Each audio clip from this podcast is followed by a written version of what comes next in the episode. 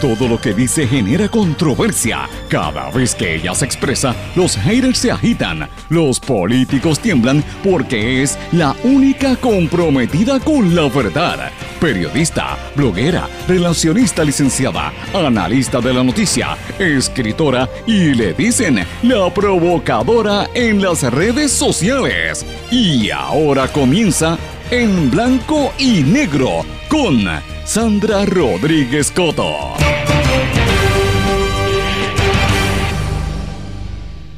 Infrahumana las condiciones en las cárceles, corrección lo niega, pero tenemos audios que lo contradicen. Además, vamos a hablar de la cultura de cancelación en Puerto Rico. Bienvenidos a su programa en blanco y negro con Sandra para hoy lunes 3 de abril de 2023. Les saluda Sandra Rodríguez Coto. Denuncian violaciones a los derechos civiles en las cárceles. Confinados denuncian que los obligan a tomar agua de los inodoros, que hay uso indiscriminado de gas pimienta, el uso de tasers y castigos corporales en la institución Ponce Mil en el área de las cucharas. Lo converso en breve con el periodista Pablo Lemuel. No se puede perder esta conversación. Corrección niega tales violaciones a los derechos civiles en las cárceles y la secretaria Ana Escobar dice que va a ordenar una investigación, dice que los presos no toman agua de inodoros porque ellos le dan botellas de agua, pero mientras tanto siguen las denuncias no solo de confinados, sino de sus familiares y usted no se puede perder lo que vamos a presentar hoy en este programa. En el inicio de la Semana Santa, Monseñor Roberto González Nieves hace un llamado a detener la violencia cuando está en alza la cantidad de crímenes y la distribución de la droga en nuestro país. La cultura de la cancelación y el horror que ha tenido que vivir la dramaturga Tere Marichal. Se casa el ex candidato la gobernación Charlie Delgado en una ceremonia en la iglesia eh, San Matías Apóstol en Manatí. Se casó con la empresaria de Arecibo, Lisette Rivera Morales. Wanda Vázquez está esta semana en España. La ex gobernadora recibió la autorización del Tribunal Federal, pero al momento no ha divulgado cuánto se ha recogido para su defensa. Encuentran muerto al hombre de 86 años reportado como desaparecido y por el que se había activado la alerta Silver. Pudo haber sido identificado por la ropa que llevaba puesto. Compleja la respuesta al problema de de la natalidad en Puerto Rico advierten que es necesario auscultar los motivos por los cuales los jóvenes han decidido no tener hijos o tener pocos. Las chillerías y los silencios de Rodríguez Bebe, la senadora del proyecto Dignidad, no puede exigir silencio sobre su vida privada si se ha dedicado a, entrar en las vidas privadas de mujeres, personas LGBTQ, y otros utilizando su inmunidad legislativa. Cadena McDonald's va a despedir empleados en toda la nación americana. Esto surge en momentos en que el dólar está cayendo a nivel global. Vamos a hablar de estas y otras noticias en la edición de hoy de En Blanco y Negro con Sandra. Esto es un programa independiente, sindicalizado, que se transmite a través de todo Puerto Rico en una serie de emisoras que son las más fuertes en sus respectivas regiones por sus plataformas digitales, aplicaciones para dispositivos móviles y redes sociales. Y estas emisoras son Cadena WIAC compuesta por WYAC 930 AM Cabo Rojo Mayagüez, WISA WISA 1390 AM en Isabela, WIAC 740 en la zona metropolitana. También nos sintonizan por WLRP 1460 AM Radio Raíces, La Voz del Pepino en San Sebastián, por X61 que es el 610 AM, 94.3 FM, Patillas, Guayama y toda la zona del sureste y este del país, por WPAB 550 AM Ponce y ECO 93.1 FM. Vamos de lleno con los temas para el día de hoy blanco y negro con Sandra Rodríguez Coto. Muy buenas tardes y bienvenidos a todos los que nos están sintonizando de costa a costa en Puerto Rico y a los amigos que nos escuchan en la diáspora. Gracias por su sintonía. Quiero comenzar el programa que estamos comenzando una nueva semana y también el mes de abril, dándole las gracias a toda la gente que me ha estado escribiendo en los últimos días, particularmente hoy, después que publicamos las noticias esta mañana sobre lo que vamos a hablar en breve de la situación de los confinados aquí en Puerto Rico. Pero quiero darle las gracias porque sí que sé que muchos de ustedes me han estado escribiendo y que están pendientes a lo que publicamos, ya sea por escrito o en este su programa en blanco y negro con Sandra. Hoy es lunes santo, es el segundo día de la Semana Santa, que después de la quema de las ramas en el domingo de Ramos, el día de ayer, por lo general no hay muchas actividades los lunes santos. Es un día que mucha gente lo utiliza para reflexionar. Algunas iglesias hacen eh, procesiones, sobre todo las iglesias católicas, pero es un día donde pues se supone que estemos entrando en una semana de profunda reflexión y de análisis y de reflexión espiritual, sea usted no cristiano o sea usted o no sea católico, siempre yo les invito a que se tomen esta semana para reflexionar en qué estamos haciendo, qué, podemos mejorar como sociedad sea usted o, no sea creyente, es importante que lo haga. Si es creyente, pues mire, asista a la iglesia o a la, ¿verdad? A la denominación que usted eh, participe, ¿verdad? Pero esta es una semana importante para, sobre todo, los católicos en todo el planeta. Y de hecho, quiero comenzar brevemente porque con este tema, el, el Monseñor Roberto González Nieves, que es el arzobispo de San Juan, comenzando esta semana, está haciendo un llamado a que detengamos la violencia, que se promueva la natalidad como mecanismo para frenar la baja poblacional en el país, que esto es un gran reto, él lo reconoce, pero más que nada que estamos viviendo en una sociedad saturado de armas que no son necesarias que tenemos que empezar a cambiar cada uno de nosotros en nuestro interior. Y yo les hago, eh, ¿verdad?, extensivo este llamado que hace el arzobispo, que es verdad, y dice él, y voy a citar, dice, que dichosa es la nación cuyo Dios es el Señor. Jesús, Jesús es el Rey que conquista nuestras vidas, no con armas mortales, sino con la fuerza de la cruz y la fuerza del amor, un amor que hace resurrección y vida eterna. Jesús nos enseña a no responder violencia con violencia. El cristiano es hombre, es la mujer de la no violencia, dice el monseñor. Y yo eh, tengo que aplaudirlo porque hace un llamado a que pues sopesemos lo que está pasando. Puerto Rico está viviendo unos momentos de mucha, mucha, eh, ¿verdad?, ansiedad. La gente está con mucha violencia, lo vemos en el, en el entorno. De hecho, hoy las portadas de los periódicos hablan precisamente de eso, de la violencia por lo menos hacia los niños, el abandono de nuestros viejos y los asesinatos, cuando miramos la situación criminal es precisamente eso, una manifestación de la violencia. Y esperemos que esta semana pues la situación baje un poco, que la gente que está en el bajo mundo nos escuche y que tome estos días de reflexión. Yo sé que mucha gente se da de vacaciones, pero siempre es importante que, que lo cojan con calma porque no podemos seguir fomentando esta cultura cuando Puerto Rico está en una situación tan caótica. Mire la cantidad de droga que han venido eh, recogiendo en estos últimos días. uno de los operativos recogió casi 18 millones de dólares en droga y por otro lado cogieron a unos entrando con casi 34 millones de dólares en cocaína. O sea, mire la cantidad de droga que está entrando a nuestro país y los asesinatos son muy fuertes. Así que tenemos que hacer un llamado, sea usted o no sea creyente, a que todos los que habitamos en este archipiélago que es Puerto Rico, que, que llamemos a la paz, porque no podemos continuar este estado de violencia. Pero bueno, hoy tenemos un programa con muchísima información aparte de esto, de lo que está aconteciendo y yo quiero ir rápido porque tenemos muchos temas para el día de hoy. Buenas tardes, eh, sé que me estás llamando para exponer unos puntos de las injusticias que están pasando en Ponce Adultos 1000. Eh, cuando, cuando quieras puedes empezar a hablar y decirme qué es lo que está sucediendo. Sí, muy buenas tardes. Eh, el nombre me voy a reservar, pero la situación se la voy a poner ahora mismo. No identifica hace un año y dos meses que llegué traslado a esta institución y nunca se me ha brindado el servicio dental. Aunque mediante la enfermera de circo lo he solicitado en más de 17 ocasiones. No hay trabajo. Los trabajos están escogidos en una sección donde las personas que están trabajando son violadores sexuales, depredadores sexuales y casos que no cualifican para unificar y que están excluidos y, afectan eh, obviamente los, los, demás confinados, ya que en las leyes mismas que firmó Wanda que lo excluye de unificaciones especiales y esto ocupan espacios valiosos para los demás para su salida. Los superintendentes Aricea, Irizarri y Eduardo García implementan medidas de seguridad totalmente irrazonables, violando sus propias reglas provistas para manejar situaciones dentro de la institución. La mayoría de nuestras celdas no tienen agua potable en sus lavamanos y nos encierran por periodos de tiempo largos, días de 60 a 80 días, sin salir de la celda, sin campeadores que estén afuera para darnos agua potable, para poder tomarnos los medicamentos y nos obligan a lavarnos, tomar, enjuagar la boca y otras cosas en el retrete, fíjate, en el inodoro, donde uno hace las necesidades. Esto es antihigiénico y ellos tienen más conocimiento de lo que nos está manifestando ellos lo que dicen es que para qué te la buscaste. Dañan los planes institucionales, haciendo querellas caprichosas y vengativas. Interrumpen, interrumpen, los, interrumpen los estudios de la vocacional y también de la Universidad Caribbean, cancelando las clases de la nada, porque aparentemente falta personal y tampoco se proveen libretas, papeles, lápices y otras herramientas para poder, para poder ejercer nuestro derecho a la educación estos funcionarios, dígase Eduardo García y el superintendente Alicia Irizarri, utilizan la oficialidad para provocar incidentes, para provocar incidentes, utilizando la puerta y el pepper spray por causa inventada o simplemente, pues como ellos manifiestan, son los que mandan y se hace lo que ellos digan.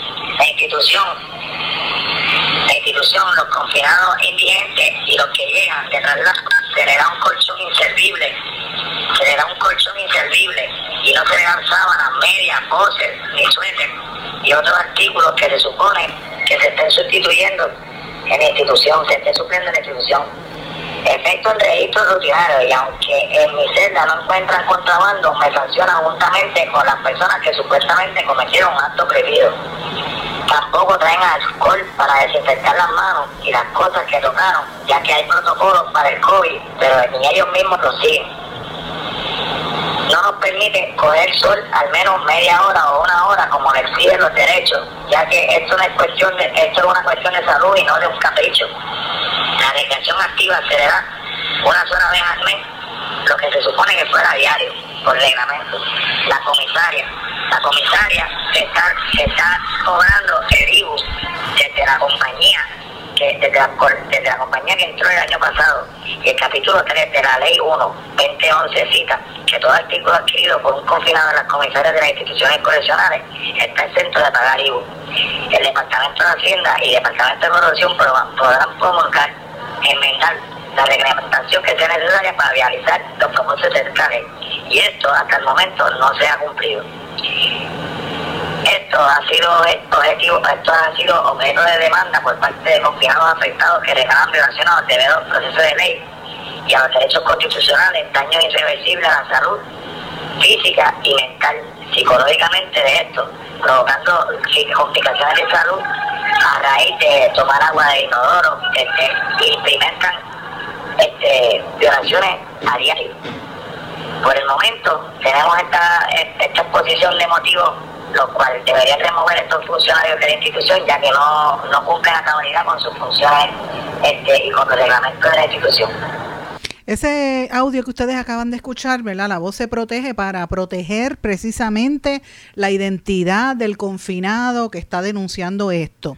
Yo quiero decirle a la gente que nos está escuchando en todo Puerto Rico y fuera de Puerto Rico y a las autoridades encabezadas por la secretaria Escobar, la secretaria de Corrección y Rehabilitación, el secretario de Justicia Emanueli, el gobernador Pedro Pierluisi y toda la gente que nos está escuchando, que es insostenible, es una violación de derechos humanos que están cometiendo con los confinados. Esta información la podemos confirmar porque hemos hablado con más de un, un, grupo de confinados y estamos protegiendo las identidades.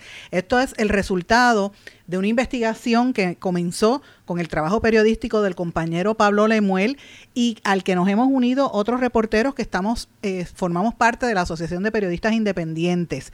Y esto es una situación extremadamente seria, viene a raíz de toda la presión que están viviendo los confinados en las cárceles de nuestro país y aunque estén cumpliendo su sentencia son seres humanos y aquí se les están violando los derechos a ellos y están tomando represalias cuando algún familiar de los confinados lo denuncia. Así que esto, esto es parte de lo que nosotros queríamos dar a conocer hoy. Es, es un escándalo de grandes proporciones en un año donde se han reportado muertes de confinados. Así que esto no puede quedar impune. Esto necesita una aclaración directa de la Secretaría de Corrección y de las autoridades, porque no se puede tolerar que se esté maltratando a otros seres humanos, donde lo más básico es la higiene, el tener acceso a medicamentos y, y para tomarse un vasito de agua tienen que tomarlo del inodoro porque no tienen agua y no tienen acceso a los lavamanos. Los lavamanos cuando van a abrir no tiene, no sale agua. Esto es increíble, esto es inhumano lo que se está viviendo. Y esta es una de múltiples eh, denuncias, señores. Hay otras denuncias que estamos trabajando y que van a salir en los próximos días. Esto es increíble. Amigos, estos fueron los audios que les comenté en los titulares que hemos estado trabajando en los últimos días de voz de distintos confinados parte de este trabajo investigativo que estamos realizando los compañeros periodistas de la Asociación de Periodistas Independientes responde a un esfuerzo que ha estado haciendo el compañero Pablo Lemuel, que tengo en línea telefónica para que hablemos un poquito sobre esto. Pablo, bienvenido a En Blanco y Negro con Sandra. Saludos Sandra, saludos a tu audiencia. Gracias por la invitación. Muchas gracias por estar aquí. Pablo, ¿cómo tú adviniste en conocimiento de esta crisis que están viviendo los confinados en Puerto Rico? Pues mira, Sandra, eh, conmigo se comunicó una la esposa de una de las personas que se encuentra en Ponce Mil. Eh, esta persona ha estado subiendo contenido relacionado a las, diferentes situaciones que están atravesando pues, los confinados en, ese recinto. Eh, la persona pues me escribió por email, yo le contesté, le dije que me llamara, este, y ahí entonces comenzamos la conversación en cuanto a, a las cosas que están sucediendo allí. esta persona pues se comprometió conmigo en, en que iba a estar llamando, comunicándose con una de las personas que, que se encuentra en esa, en esa cárcel. Y ahí pues entonces recibimos eh, lo que fue el audio más reciente que estuvimos subiendo a las redes sociales y también antes de eso pues ella me envió el audio de su esposo donde pues él relata también unas situaciones eh, similares más o menos a las que se estuvieron subiendo a mis redes. Pues hay una, una de las cosas que a mí me llama la atención en esto es una queja consistente de pues los malos tratos, cómo los golpean, cómo los dejan sin alimento, cómo los tienen mal. Eh, en uno de los casos eh, habla de, ¿verdad?, de, de, que temen por su vida. Eh, ¿Qué te han dicho al respecto a ti? Sí, pues mira, precisamente ese caso del que menciona, donde la persona teme por su vida, es porque, como mencioné, la esposa de este confinado está abiertamente poniendo eh, toda la información que recibe de parte de él en las redes sociales. Entonces, alegadamente, pues entonces los guardias correccionales están tomando represalias en contra de este de esta persona. Eh, alegadamente, eh, hubieron unos abusos donde él relata que en un cuarto donde no había cámaras de vigilancia, estas personas pues le dieron una paliza y aparentemente le fracturaron las costillas. Eso es lo que una de las cosas que él nos relató. Imagínate. No, no, no. Y esto, y esto es queja. Recuerda que a los amigos Radio Escucha, como mencionamos, la violencia sistémica eh, ha estado rodeando las cárceles en Puerto Rico en los últimos años. Eh, yo no puedo olvidar el caso de la mujer que es una muerte sospechosa, que lo quisieron despachar en la cárcel de mujeres, que te acuerdas este el caso de, de Janet Janet era que se llamaba ella, Janet Colón Ponce, que una muchacha de 23 años y mira, la, hubo piquetes y todo. Y entonces estamos viendo que esto se repite. Eh, es, una, es un patrón fuerte. ¿Las autoridades que tú sepas hasta ahora han reaccionado a esto? Pues mira, la única reacción que ha habido es tomar represalia. Eh, inclusive, una de las cosas que quería abundar si me lo permite. Sí, claro. Es, eh, es el asunto este de que ni siquiera los dejan utilizar el agua potable. Ellos alegadamente están utilizando el agua de los toilets. No, esto están tomando para, para, hacer, para hacer uso, ¿verdad? De, de, lavarse los dientes, de tomar medicamentos, de consumir agua, es del mismo toilet. Y estos toilets, todos sabemos que no tienen el, el, el cajón de agua atrás, donde tienen la reserva. Estos toilets, el agua viene directamente a la taza. Y entonces pues ellos están consumiendo el agua de ahí. Y, un sinnúmero de, de otras situaciones que de veras son bien preocupantes todo lo que está pasando. Yo tengo tengo que mencionar aquí algo y, quiero decirlo claramente y meridianamente eh, a los amigos que están radio, eh, radio, que están escuchando esta transmisión de la radio. En, este programa hemos recibido cantidad de llamadas de familiares de confinados a lo largo de los últimos dos años, repitiendo este mismo patrón de quejas cuando pasó la pandemia, Pablo Anemar, no sé si a ti te han dado estas quejas también, pero por lo menos aquí ha llegado bastante, que sufrieron mucho porque los tenían en algunos lugares, en Ponce precisamente, no, no se ponían mascarillas para ver si todo el mundo se le infectaba y se le pegaba la, el COVID, ¿verdad? Eh, eh, uno pensaría que era eso porque no había ningún tipo de, de protección eh, cuando entonces se enfermaban no los atendían hasta que muchos murieron, o sea, y esto es el silencio, que es la parte más grave de todo esto, lo dejan como si no hubiera pasado absolutamente nada. Y mira, la actitud que dicen, bueno, pues esos son, están presos están en la cárcel, eh, eso es lo que se merecen. Mira, eh, hay una cosa que se llama derechos humanos y aquí hubo un caso que la gente no puede olvidar, el caso de Morales Feliciano por hacinamiento y maltrato a los, a los, a los, ¿verdad? a los reos que estuvieron bajo una prácticamente un, monitor federal durante tantos años. ¿Cómo es posible que se esté repitiendo esos mismos patrones, verdad? Sí, y ya que mencionas lo que es el caso de, de, lo que es los servicios de salud, ellos en uno de los videos, pues nos, nos relatan, en uno de los audios, eh, digo video porque lo subimos en, en video a las redes sociales, nos relatan que no tienen servicios dentales.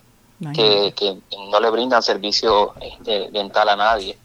Este, y es bien terrible porque imagínate tú con un dolor de muela y que no te lo atiendan. ¿Cómo, cómo estas personas le van a hacer? Sí, sí, eh, bien, entonces también, una de las cosas también que me mencionaron es que tampoco cuentan con alcohol para desinfectar. Eh, me hablaron también, esto fue este, por una llamada telefónica, que la comida olía a ratón. Dios mío. Eso, sí, e, es una cosa bien, bien desagradable todas las cosas que tuve que escuchar por parte de esta persona que se comunicó conmigo y que próximamente también vamos a estar subiendo más audios relacionados a, a todos estos incidentes. Pablo, yo quiero que los amigos y amigas de Radio Escucha que me están escuchando y que nos están escuchando sepan que los periodistas que estamos en esta asociación hemos estado viendo esto, este patrón con mucha este patrón de, de, verdad de, señalamientos y de y de, de situaciones terribles relacionadas a los confinados y lo estamos mirando con mucha seriedad. En lo que va de año, el aumento en las muertes de confinados en todas las cárceles en Puerto Rico ha seguido en aumento. una investigación que hemos estado trabajando para que la gente sepa desde el año 2019, el aumento en las cárceles no se detiene y el Departamento de Corrección y Rehabilitación ha tenido que admitir, como admitieron en febrero de este año, que por lo menos ya admitían 13 muertes de confinados en las cárceles de Puerto Rico en este año y eso era a febrero. Estamos ya en abril y esto pues levanta una bandera roja sobre la situación de los centros correccionales en Puerto Rico. El Departamento de, de, Corrección y Rehabilitación para muchos es considerado una, eh, una, una cueva de muerte, porque eso ya sea por causas supuestamente naturales o por enfermedades crónicas que no son atendidas o por violencia. Para que tengan una idea, como parte de la investigación que hemos hecho, durante el año fiscal del 2019 al 2020, el Departamento de Corrección y Rehabilitación registró un total de 59 muertes entre confinados, 13 de ellas identificadas como causas naturales y 30 por causas no naturales, mientras que 16 se mantienen en espera de una certificación del Instituto de Ciencia Forense, esto era el mes de febrero. Y esto ha, ha seguido en aumento. Si uno lo compara del año 2020 al 2021, Corrección y Rehabilitación registró 21 muertes naturales, 27 no naturales y 32 pendientes de autopsia. O sea que los números siguen en aumento con 23 muertes, 16 no naturales y 55 pendientes para un total de 94 en, en lo que va de año. Yo no sé, pero a mí me parece que la secretaria Ana Escobar tiene que dar respuesta a esta situación. Esto no es usual. Sí, esto es algo que no debería estar sucediendo y hay algo aquí bien importante que hay que puntualizar, y es que cuando estas personas entran a una institución carcelaria, obviamente hay unas reglas, hay unos derechos también constitucionales, eh, hay unos protocolos. Tú no, tú no puedes pretender como, como servidor público y como persona que trabaja para, para lo que es el Departamento de Rehabilitación y Corrección, adjudicarte unos poderes que tú no tienes. Y según las alegaciones que hemos escuchado, estos oficiales correccionales le están pegando a estas personas, le están dando palizas.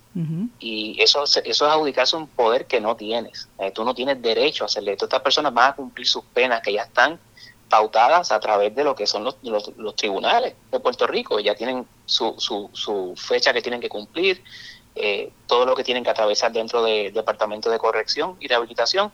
¿Cómo se le va a añadir un abuso adicional que no está ni en las reglas, ni en la constitución, ni en los protocolos? Esto es un abuso que, exagerado, algo que se, se, se, pasa de los límites y no se puede permitir. Definitivamente, mis amigos. Este era Pablo Noel. Pablo, gracias por estar con nosotros este ratito y por este trabajo, ¿verdad? Que, que estamos apoyándote porque me parece que es una noticia importante para cualquier persona que quiera buscarte. ¿Dónde te consigue en las redes sociales? Pues mira, estamos bajo la página Pablo Lemuel Produce en Facebook. Nos pueden conseguir ahí. Ahí van a conseguir todas nuestras redes adicionales alternas, donde también nos pueden eh, darle like y seguirnos. Pues muchísimas gracias. Ya saben, en Pablo Lemuel produce y vamos a darle seguimiento a este tema. Cualquier persona que quiera contactarnos puede escribirle directo a Pablo Lemuel o a esta servidora, saben todas mis redes sociales o en el correo electrónico en blanco y negro con Sandra arroba gmail.com. Voy a una pausa, regresamos enseguida. No se retiren, el análisis y la controversia continúa en breve, en blanco y negro, con Sandra Rodríguez Coto.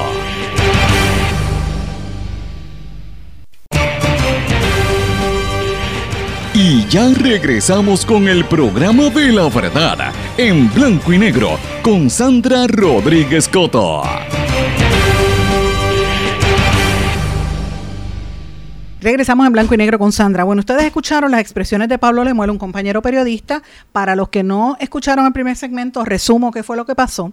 Eh, tenemos aquí unas declaraciones de una serie de irregularidades que se alegan están ocurriendo en la cárcel Ponce Mil, ¿verdad? Que pertenece al complejo de las cucharas, sobre irregularidades, malos tratos a los confinados, no hay acceso y que dice que los confinados tienen que tomar agua del mismo inodoro porque no tienen agua en los lavamanos. Imagínate qué cosa más anti, antihigiénica, antihumano, ¿verdad? ¿verdad?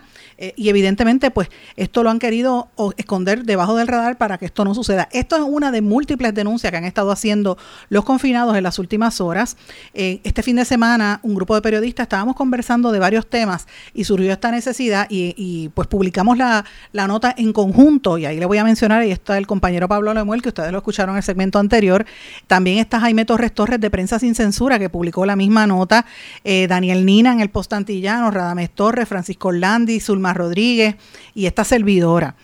Eh, y lo puede buscar en todos los en todos los medios RTZ, en el post, en, en, nuestro blog, porque todos trabajamos esta misma nota. No es la primera, por lo menos en el caso de nuestro programa, de este programa, no es la primera vez que trabajamos los temas de confinado. Estamos en el récord, porque aquí fue, en este programa fue que salió los problemas que había. Ustedes se acuerdan cuando Rolón, Eric Rolón estaba en, en, corrección y el cambio de secretarios que hubo y unas alegaciones que había de que trasladaban eh, confinados del área de Aguadilla y los problemas que había allí.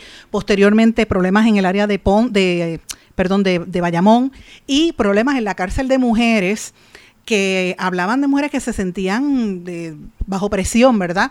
Y hubo una joven que denunció que estaba siendo eh, víctima de palizas y de golpizas nadie le creyó y, al final aparece la muchacha muerta y dicen que fue que se suicidó. Ustedes recuerdan que eso había provocado unas protestas. Estos son algunos de los casos que hemos estado trabajando a través de los años en este programa con diferentes administraciones, porque no es de, no es de la última, ¿verdad? Pero como dijimos en el segmento anterior, en los últimos meses la situación en Puerto Rico está bien, bien preocupante por la gran cantidad de muertes que hay en las cárceles, más de 59 muertes desde el año 2019 al 2020, 27 eh, muertes en el 21, eh, por ahí para abajo, y este año ni se diga la cantidad de muertos que ha habido, todos los meses mueren dos y tres confinados. Eh, a veces dicen que es por causas naturales, otras veces, como mencionamos, por el uso de fentanilo y otras cosas que no, se saben.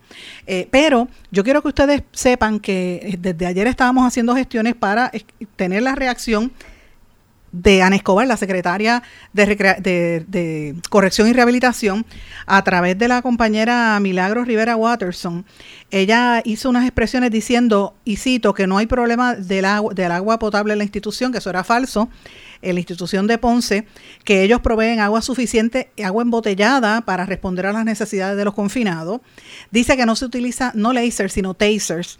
Dice que, que hace 24 años que no se, no se utilizan supuestamente tasers en ninguna institución, que se ha tenido que aplicar la regla 9 de procedimientos disciplinarios porque los confinados están rompiendo los acrílicos utilizados como tragaluz que en su celda con el fin de tratar de obtener contrabando y que los demás eh, reclamos no han sido contestados por la señora Escobar. Eh, yo quiero mencionarle aquí a la secretaria y a toda la gente que no es que estemos aquí abogando únicamente a favor de los confinados, le vamos a dar la oportunidad para que exprese su punto de vista, pero algo está pasando porque cuando hay tantas quejas corridas, pues es fuerte. Yo quiero compartir con ustedes también eh, aparte de que les digo que esté atento a nuestras redes, estamos publicando artículos al respecto, pero eh, quiero que ustedes, ustedes escuchen un audio que es dramático, que lo obtiene el compañero eh, Pablo Lemuel, de una, de una esposa de un confinado, allí precisamente en la cárcel Las Cucharas, donde el marido le dieron y le fracturaron una costilla a los policías, los guardias penales. Yo quiero que ustedes escuchen de voz de ella, la voz está alterada para proteger la seguridad de esta señora. Estoy haciendo este audio para exponer eh, diferentes irregularidades que están pasando en Ponce Adultos 1000 en Puerto Rico. En enero de este año, eh, a finales de enero, por un periodo de cuatro días, a mi esposo lo, lo, lo, tuvieron en una celda de segregación, incomunicado y sin poder salir a bañarse, porque le estaban interrogando a él, ya que los oficiales pensaban que mi esposo tenía un celular y que él era el que estaba posteando en Facebook las irregularidades y los abusos de poder que estaban cometiendo los oficiales en la facilidad eh, correccional Ponce Adultos 1000. Durante este periodo yo estuve recibiendo varias llamadas de familiares de confinados donde me decían que mi esposo se lo habían llevado eh, sin razón alguna a una celda de, de segregación y que él no se encontraba en su módulo. Cuando yo decido comunicarme con el técnico sociopenal en Ponce Adultos 1000, este me comunicaba que mi esposo se encontraba en su módulo, que la información era falsa y que si mi esposo a mí no me llamaba era porque él no quería. Al cabo del cuarto día, eh, desesperada por no saber de mi esposo, porque él me llama todos los días, desesperada por no saber de mi esposo, eh, vuelvo a llamar al socio penal y le digo, bueno, si todas las cosas están bien, te exijo que le otorgues una llamada para que él me pueda llamar. En ese instante, en menos de una hora, ya yo estaba recibiendo una llamada de mi esposo en la cual mi esposo me informó que sí que era verdad, que él se había encontrado en segregación por cuatro días y que en la misma dos oficiales sin placas y sin, y sin identificación arremetieron en contra de él dándole una paliza. En la misma le lastimaron el estómago y le fracturaron una costilla. Eh, después de salir de segregación, mi esposo estuvo pidiendo que se le llevara zip code eh, al área médica haciendo un sick call porque él se sentía mal y estaba completamente adolorido y moretoneado por la paliza. Pasaron varios días y los oficiales le negaron el servicio médico a mi esposo. Llegó el momento que mi, esposo empezó a sangrar por la nariz, a sangrar eh, como si eh, se hubiese tenido una hemorragia y empieza a sangrar por su parte rectal. Cuando llega este momento, él ya desesperado y yo desesperada, él pide que se lo lleven a Sicol, eh, que se lo lleven a la área médica. Él hace un Sicol y se lo llevan al área médica. Cuando lo examinan los médicos, le dicen a él que la razón por la cual él estaba sangrando era porque a él le habían lastimado el estómago a pura patadas y le habían fracturado la costilla. El, el 15 de febrero y el 16 de febrero eh, el 15 de febrero yo llamé al teniente José Orengo haciendo una denuncia en contra de la oficial de Yaneira Ramírez Zurita porque esta, cuando se ensaña con los confinados, ella crea querellas falsas y eh, se ensaña con ellos a tal manera que los obliga a levantarse de su cama, eh, ella exige que los confinados hagan lo que a ella le dé la gana, cuando a ella le dé la gana, violándose el protocolo o eh, violando el reglamento. Al yo hacer esta querella y José Orengo llegar el mismo 15 de febrero a la institución correccional Ponce Adultos 1000, la dicha oficial, en conjunto con sus compañeros, eh, tomaron una acción de persecución en contra de mi esposo. ¿Qué sucede? El 16 de febrero mi esposo me llama totalmente desesperado, gritando por teléfono, diciéndome que él temía por su vida a manos de los oficiales Castillos, Velázquez, Vélez y del el sargento de Jesús y la misma oficial Ramírez. Cuando él está hablando conmigo, él me dice, ellos me acaban de sacar a la el área de admisiones donde los cuatro oficiales me tenían secuestrado en el área de, de eh, admisiones y el oficial Castillo y el oficial Velázquez me dijeron en mi cara que ellos estaban locos de prenderme y darme una paliza. Si no hubiese sido por otro confinado que interviene y saca a mi esposo del área de admisiones, quién sabe qué hubiese pasado. Desde ese, eh, desde ese día que yo expuse eh, lo que estaba sucediendo y le hablé a, a, al teniente José Orengo, los oficiales de dicha facilidad han tomado una actitud de persecución. Y no solo con, con mi esposo, también con los familiares de mi esposo. Ella, eh, el que quiera escuchar la entrevista completa, está en el canal de YouTube del compañero Pablo Lemuel, está en nuestras redes sociales y lo vamos a compartir también en, en Blanco y Negro con Sandra, en Blogger y en Substack para que usted pueda escuchar, porque es una entrevista larguísima, dura más de 11 minutos. Y esta señora alega que no solamente a ella, sino a los familiares del, del marido, cuando van allí, no los quieren atender. Estas son cosas que tienen que contestar. El departamento de, de de corrección. Sabemos que hay unos protocolos cuando usted va a visitar a, unos, a un confinado, no todo el mundo puede entrar allí, tienen que seguir unos parámetros, pero lo que no se puede olvidar es que aunque hayan sido asesinos, violadores, lo que sea, porque por eso es que están en la cárcel, son seres humanos como quiera y tienen unos derechos que hay que garantizarles. El hecho de que no haya acceso al agua, que no, que no se estén eh, violentando los derechos, las visitas, el tema del COVID y todo el tratamiento médico que se le da y que no se le da, pues son asuntos que se tienen que aclarar de, de una vez y por todas. Y más que nada el hecho de que sigan muriendo confinados constantemente en las cárceles de nuestro país por sobredosis de droga, por el uso de fentanilo que ese fentalino no llega por arte de magia. Eso alguien lo tiene que traficar y llevar adentro de las instituciones eh, carcelarias de nuestro país. Así que es momento de que algo pase y que la gente ponga los ojos en las cárceles de Puerto Rico. Yo me pregunto si es que les están haciendo la vida imposible a los confinados para que entonces cuando estén desesperados le digo, bueno, pues si votas por nosotros para las próximas elecciones, te mejoramos las condiciones de vida y así se garantizan los votos, porque los, en Puerto Rico los, los, presos votan. Yo me pregunto si es eso, porque si es eso, entonces sería el colmo del cinismo. Eh, y hay que tener cuidado con esto. Y yo, ¿verdad? Vuelvo y digo, hay que, todo tiene dos, dos caras de la moneda.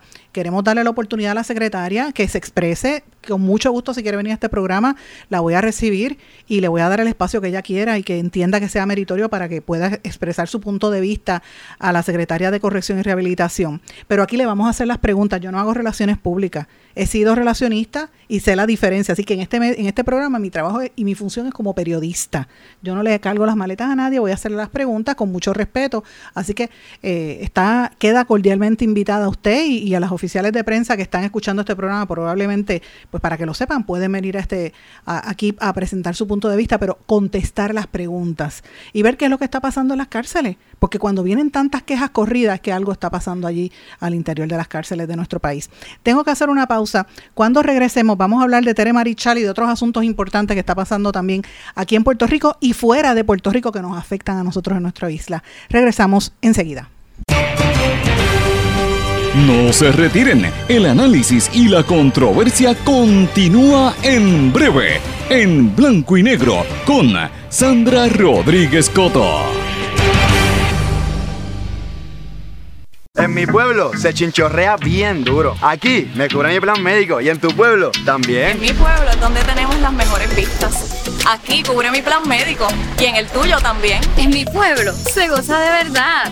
Aquí me cubre mi plan y en tu pueblo también. Plan de salud Menonita en todo Puerto Rico. El plan médico que te cubre con una extensa red de médicos, especialistas y laboratorios. Además, te cubre en el hospital de tu preferencia en cualquier lugar de Puerto Rico. Plan de salud Menonita. Pero tú sabes cómo es esto que te la la A ti nada más te quiero, a ti nada más.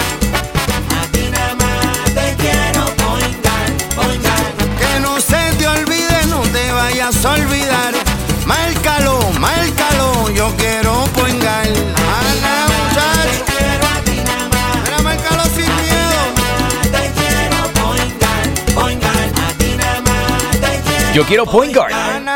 Guard. Quites el dolor de cabeza con sus obligaciones de contabilidad con los servicios que presta Villalba y Villalba Company. Directo, personal y con sensibilidad humana. Lo que se busque un verdadero asesor de contabilidad para todo tipo de servicio de contabilidad, pago de IBU, pago de nómina, informes trimestrales y anuales y otros. Ofrecen servicio directo personalizado. Villalba y Villalba Company. Para orientaciones, su teléfono el 939-336-5774.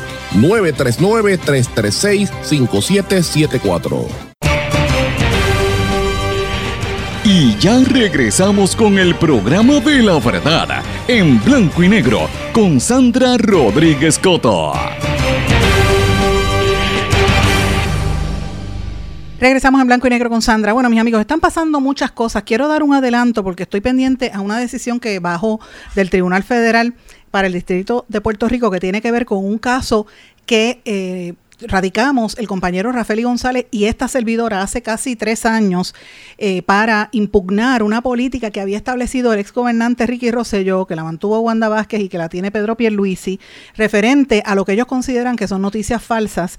Y nosotros llevamos este caso a nivel federal y el caso lo representó la American Liberty Civil, Civil Liberties Union, la ACLU. Así que estoy atenta a lo que va a bajar con eso pronto, así que estén atentos. Si, si baja algo, lo vamos a, a mencionar en lo que nos queda de programa. Pero quiero mencionar en este, en este último segmento, que no es mucho el tiempo, ¿verdad?, que tengo, pero quiero dejarlo meridianamente claro, varias cosas que están pasando. Eh, la compañera y amiga Tere Marichal, que es una folclorista de primer orden en Puerto Rico, una persona sumamente conocida, que si alguien merece que se quite el sombrero por el trabajo que ha hecho toda su vida en Puerto Rico, es Tere Marichal, una trabajadora del arte, de la cultura en Puerto Rico y más que nada atendiendo una población bien particular que merece atención eh, especial, que son nuestros niños, que se están formando en, en la en, la futura generación de puertorriqueños que van a tomar las riendas de nuestro país. Todo el mundo recordará a Tere Marichal en su rol de María Chusema, que por muchos años estuvo en la televisión, actriz, escritora, ventríloca, dramaturga eh, y una, una personalidad de, de la televisión puertorriqueña que ha sido víctima de la maldita cultura de la cancelación que existe en este país y digo eso porque es que es una maldita cultura y perdonen que lo diga de este tono, porque aquí si tú no estás en el combo, entonces te tienen que cancelar y ya, tú eres, tú eres de los malos. No te puedo hablar. Es como si fuera la lucha libre. Los, los, técnicos y los rudos, pues mira, lo mismo. Pero lo que pasa es que esa cultura de la cancelación destruye vidas. Esta famosísima puertorriqueña, tan digna como es eh, Tere Marichal, decidió no participar en el, Festival Afroantillano porque nuevamente le critican porque ella es blanca, rubia, de ojos azules, estar participando en un festival de negritud. Y ella hizo unas expresiones, eso ha salido en toda la prensa. Yo espero poder conseguir, eh, ¿verdad?, una conversación con Tere, a quien aprecio mucho desde hace muchos años. Tengo una admiración, tenemos una admiración mutua y una, relación de amistad eh, de hace muchos años. Debo eh, decir que eh, la conozco hace muchos años, pero incluso hasta viajé en, en, una ocasión que coincidimos cuando presentamos ambas nuestros libros en el Festival del Libro en la República Dominicana. Y pues eh, ese día, en ese viaje tuvimos más oportunidad de compartir y conozco de la, la, calidad de ser humano de, de Tere Marichal y todo lo que ha pasado en la vida y que también tienen su familia, tiene hasta nietos que son afrodescendientes, porque tienen nietos negros, como tiene todo el mundo en Puerto Rico, que gente negra tiene hijos blancos y rubios. Eh, también pasa que abuelas blancas y rubias tienen nietos negros, entonces, ¿de qué estamos hablando? Ella tuvo que decidir salir y no participar en esto por las críticas y el ataque que empezó a recibir, el odio que hay. Eh, la cultura de la cancelación en Puerto Rico no se puede permitir. Y entonces lo que hablan de es que como ella es blanca con el privilegio, pues no puede estar en estos foros con los negros. ¿De qué estamos hablando?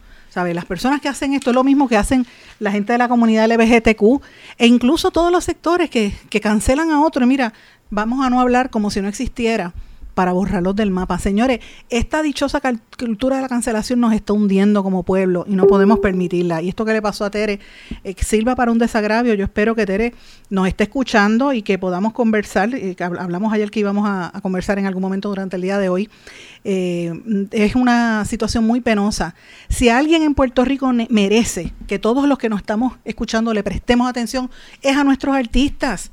En este programa, desde que empezamos, y toda mi vida, toda mi vida como periodista, siempre he hablado bien de los artistas. Nunca he hablado mal de ningún artista, de ninguno. Y escribo cosas y publico artículos y hago reportajes positivos de los artistas. ¿Usted sabe por qué? Porque los artistas son los que hacen cultura, los que hacen pueblo, los que nos crean las cosas bonitas. Usted no va a escuchar de mí nunca nada negativo de ningún artista. Pregúntele. Por eso que tengo tantas amistades en ese sector. Este fin de semana yo hubiese querido dar lo que fuera por ir a ver a Johanna Rosalí y Alfonsina en una obra de teatro que no pude. Voy a ver si puedo ir a la próxima puesta en escena de la obra de ambas. Eh, porque me gusta aplaudir el arte puertorriqueño, la gente que se enfaja y gente como Tere, Tere Marichal, que ha estado toda la vida ahí dando, ¿verdad? trabajando por la niñez de Puerto Rico, pues no merece que la traten de esta forma. eh, tan, tan negativa como le ha pasado. Así que bueno, quería mencionar eso porque esto es uno de los asuntos que no podemos dejar olvidado. Otro de los asuntos que también quería traerle mis amigos, y vamos a trabajar esto un poquito más adelante esta semana eh, con la oportunidad que tengamos, ¿verdad? Sobre el caso de este señor que apareció, bendito, don Bernardo López López, que había sido reportado desaparecido el jueves pasado, un viejito allí en el área de Salinas. Eh, la amiga Noemí Rodríguez, que trabaja ayudando a las personas envejecientes, me decía que pocas, y voy a leer un texto que me envía, me dice Sandra, pocas veces los ancianos que desaparecen aparecen con vida. No por el hecho de que tengan menos resistencia o padezcan de enfermedades, sino que no se trabajan los casos con la celeridad y la importancia que esto requiere. Eh, ella ha participado anteriormente en búsquedas, por eso lo dice con propiedad y le consta. Los ancianos con demencia tienden a quedarse cerca del lugar de donde salieron.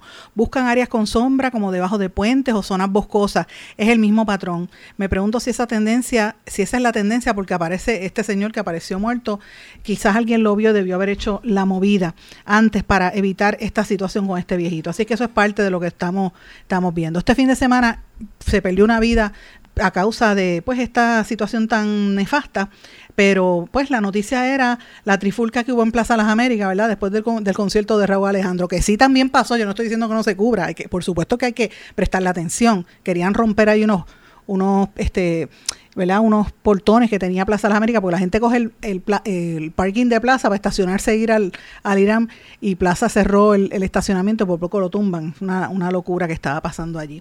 Pero bueno, esa es la vida, le presta más atención una cosa que otra. Y de hecho ahí también salió de, de ay Dios mío, me río, pero no, no, no es motivo de risa, a la representante Yashira Lebrón y a su marido que le robaron el, el catalítico del carro. Mire, ¿usted sabe cuántos carros están, cuántos catalíticos están robando? Esa es la nueva, uno no puede ni salir a ningún sitio. Le robaron el catalítico. Esto es una barbaridad lo que pasa en este país. Pero bueno, la economía se está poniendo bien difícil.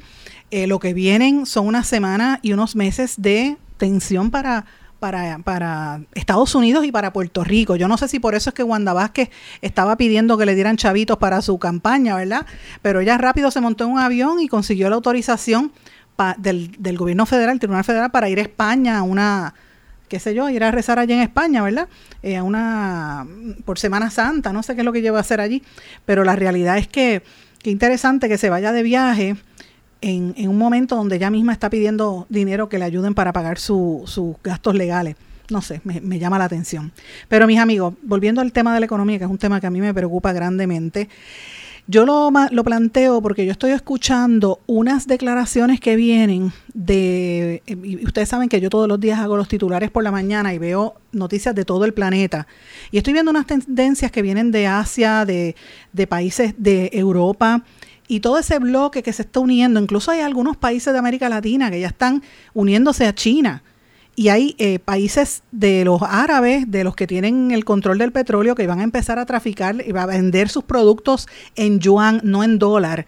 Y eso representa un cantazo fuerte para la economía norteamericana, que está en unas tensiones muy fuertes. Están pendientes a lo del juicio de, de Trump, al indictment de Trump, pero pero mientras tanto la economía se va a pique. Y quiero mencionarles ahora mismo, está trascendiendo que McDonald's, McDonald's, la cadena de restaurantes, que es la, una de las más grandes en el mundo, de las cadenas de restaurantes de comida rápida, cerró todas sus oficinas en los Estados Unidos en la tarde de ayer y canceló todas las reuniones pautadas para hoy y para esta semana, en lo que se prepara para el mayor de, eh, ¿verdad? despido masivo de la empleomanía corporativa, y esto lo dijo después que el CEO eh, advirtió que venían situaciones y unos, unos, meses muy difíciles. Esto lo está revelando el Wall, el Wall Street Journal eh, y habla de lo que viene, ¿verdad? Por lo menos para la cadena McDonald's a nivel internacional, tiene que venir unos recortes ahí grandísimos. Entonces uno trae esto a colación en un momento, por ejemplo, donde en Nueva York el periódico el New York Times le acaban de quitar la verificación de Twitter porque se negó a pagarle dinero a Elon Musk porque los medios no pueden estar pagando estas sumas, ¿verdad? Así que mire cómo está la economía norteamericana, este, lo que se está mirando en, en, Estados Unidos. Si eso es en la República que nos tiene controlado como colonia, imagínese qué va a pasar aquí, en la medida en que aquí se siguen tardando en el proceso de la reconstrucción de nuestro país. Hay que prepararse, mis amigos. La situación económica no pinta bien y esto lo veo muy difícil. Yo quiero que ustedes escuchen brevemente parte de por qué esto a mí me está preocupando tanto en los últimos días. Este que ustedes van a escuchar aquí es el presidente de Kenia. Uh, for the people who work numbers, I am giving you free advice that those of you who are holding dollars, you surely might go into losses.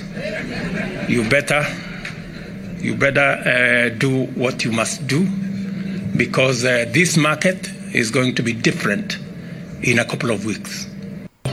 Eso fue el presidente de, eh, ¿verdad? De, de, este país surafricano, eh, que, de Kenia, William Ruto, que está hablando que el país, ante la crisis económica que tienen, y como han visto que el valor de la moneda, la moneda estadounidense, o sea, el dólar, ha bajado tanto, han decidido cambiar la moneda y, y utilizar como moneda, moneda de base el yuan. Señores, lo que está pasando a nivel global es serio. Yo no estoy diciendo que esto va a ser un impacto inmediato, pero añádale a la guerra de Ucrania y Rusia, añádale a toda la inestabilidad que hay en la nación americana, a toda esta división tan terrible que hay entre los republicanos y los demócratas, el juicio de Trump, todo esto afecta a la economía. Más a eso usted le añade todos los problemas que ha habido de, de índole del calentamiento global y cómo ha provocado, por ejemplo, este fin de semana que unos destrozos grandísimos en Indianápolis, más de 60 eh, tornados en una zona que allí destru destruyeron todo. O sea, los huracanes son más fuertes, los tornados son más fuertes, los fuegos y las inundaciones como hubo recientemente en Estados Unidos también. Así que los costos se están elevando y todo esto afecta a la economía de la nación americana nosotros como colonia puertorriqueña tenemos que estar muy atentos a esto porque cuando allá estornudan aquí es pulmonía. Y uno se tiene que preparar para, para, lo que podría estar sucediendo si esto se ve como, como se está viendo este cambio en el sistema geopolítico. Lo planteo no para meter miedo, mis amigos, sino para que estemos conscientes de lo que está pasando y que nos eduquemos. A todos los que me están escuchando, no es para meter miedo, reitero, es para que usted se informe, busque información en distintos medios, ya que la prensa en Puerto Rico lo que, lo que toca son unos titulares, busque la prensa internacional y manténgase al día para que sepa y esté tomando sus previsiones, ¿verdad? Porque no, es mejor estar preparado a y, que, que, no nos coja las cosas de sorpresa, como fue durante la pandemia que cogió a tanta gente fuera de, de base, ¿verdad? Eh, así es que tenemos que verlo. Bueno, pero mis amigos, con esto me despido. Hoy lunes santo eh, voy eh, a compartir con ustedes más historias en nuestras plataformas. Volvemos mañana en otra edición más de En Blanco y Negro con Sandra. Le doy las gracias a todos ustedes por el apoyo y espero que esta semana lo usemos de reflexión sobre el futuro de nuestro país y de nosotros como individuos, como puertorriqueños cómo podemos mejorar para echar hacia adelante a nuestro país, a nuestra familia, a nuestros pueblos, a nuestra comunidad y sobre todo a nuestro país. Que pasen todos muy buenas tardes. No se retiren, el análisis y la controversia continúa en breve, en blanco y negro, con Sandra Rodríguez Coto.